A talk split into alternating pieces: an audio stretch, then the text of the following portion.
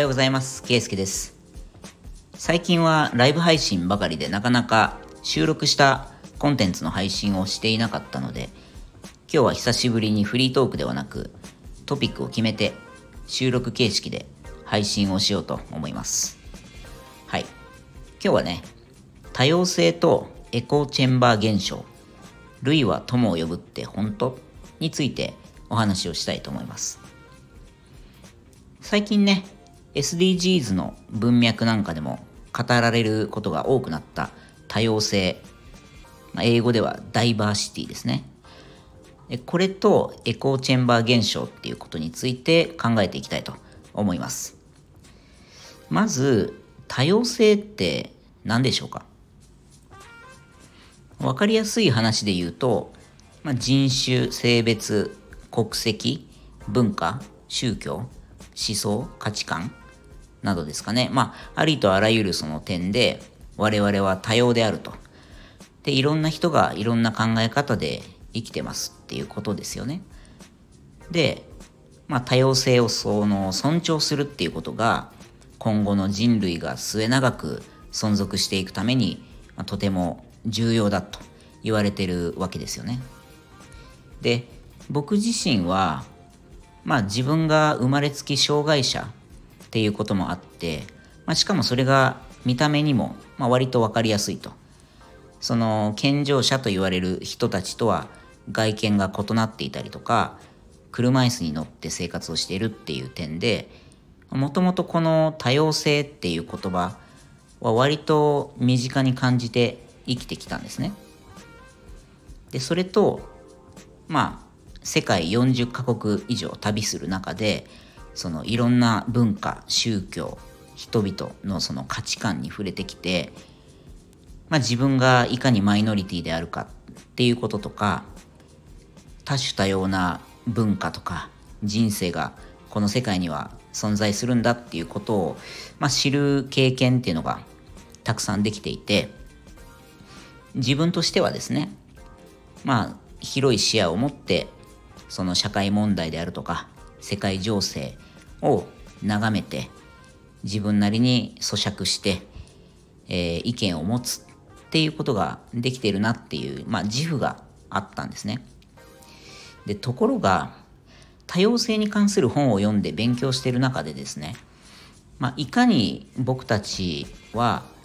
簡単に、まあ、バイアスつまり、ま、偏った考え方をしてしまうかっていうことを学びまして心理学の用語では認知バイアスとか確証バイアスとかいうものなんですけど、まあ、簡単に言うと僕たちは、まあ、自分がある意見を持った時にそれに共感してもらえたり賛同してもらうと、まあ、すごく心地がいいんですよ。だから、自然と自分と近しい考え方をする人意見とか、まあ、価値観が共有しやすい人っていうのと、まあ、より親近感を感じる。でより密に接するようになります。で、まあ、その相手からもね自分と同じ意見似たような考え方だっていうことをまあその聞かされることであやっぱりそうだよねと。僕私の意見は正しいんだとかこういう価値観は間違ってないんだっていうような、まあ、考え方をするようになります。でインターネットが普及してみんな SNS やるじゃないですか。で、まあ、例えば Google の検索結果とか YouTube の特にそのおすすめ動画とか、まあ、Twitter、Instagram も TikTok も、まあ、みんなそうなんですけど SNS が目指しているのはそのいかに僕たちの好みとか興味がある分野っていうのを分析理解してで僕たちが見たいコンテンツとか目にしたい情報だけをおすすめコンテンツとして表示するか。で興味がなさそうとか好みが合わなそうな情報っていうのをいかに隠すかっていうこういうもう設計がされてるんですね。でこれをあのフィルターバブル現象とかサイバーカスケード現象とかっていうみたいなんですけど。でじゃあこれを踏まえてさっきの僕自身の話に戻ってじゃ僕の価値観とか考え方ってどうなのっていうところに照らし合わせてみると仲のいい友人とですね、まあ、その会話をしていく中で、まあ、例えば、いやまあ、今の日本はこうこうこういう価値観の人が多いらしいよとか、段階の世代の人ってこういう人が多いよねとか、Z 世代の若者ってこういう人が多いみたいだよとか、まあ、あるいは何人ってこういう性格だよねとか、民度が高いよねとか低いよねとか、みたいな話で盛り上がっちゃうことっていくらでもあって、もうこれってもう偏見以外の何者でもないんですよね。でも、やっぱりその周りにいる友達と意見が一致したり、共感をする場面が多いからこそ、まあ、そういう話でこう盛り上がるっていうのは、まあ、ごく自然というか、まあ、当たり前のことなんですよね。なので、まあ、今日のタイトルでもある、その、類は友を呼ぶっていう言葉は、厳密にはその類だから友になる。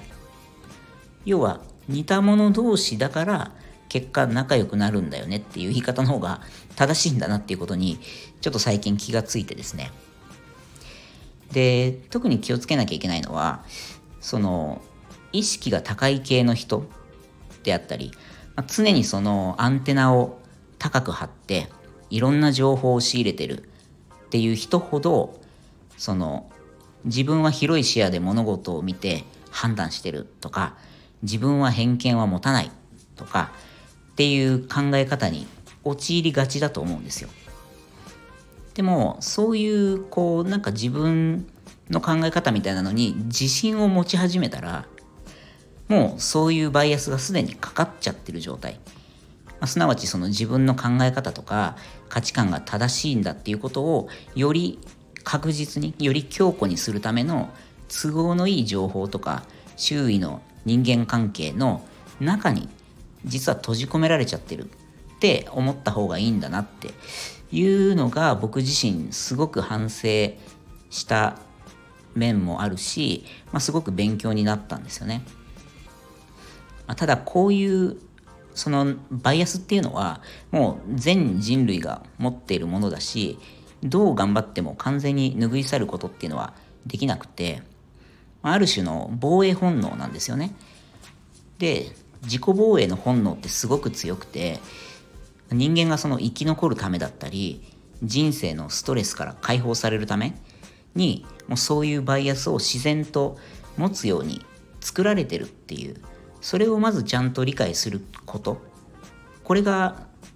第一歩なのかなと思います。でその上で、まあ、さっきも言ったメディアとか SNS っていうのはそもそもそういうバイアスをより増幅させるように設計されてるっていうことも忘れずにですねその見たいものとか聞きたい情報だけで実は物事を判断しちゃってませんかっていう自問自答をしてみる、まあ、これもすごく大事なことかなと思って今日はそのお話をさせていただきました。どうでしょう？皆さんもご自分で振り返ってみて僕は私はこういうエコーチェンバー現象でなんか友達とか家族と盛り上がっちゃってましたみたいなことがもしね何かエピソードがあればぜひ DM やレターでこっそり教えていただけたら嬉しいです。はい。いつもお聞きいただいてありがとうございます。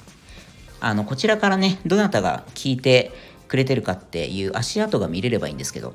それがこちらで見れないのでちょっと名指しであのいつも聞いてくれてありがとうっていうお礼が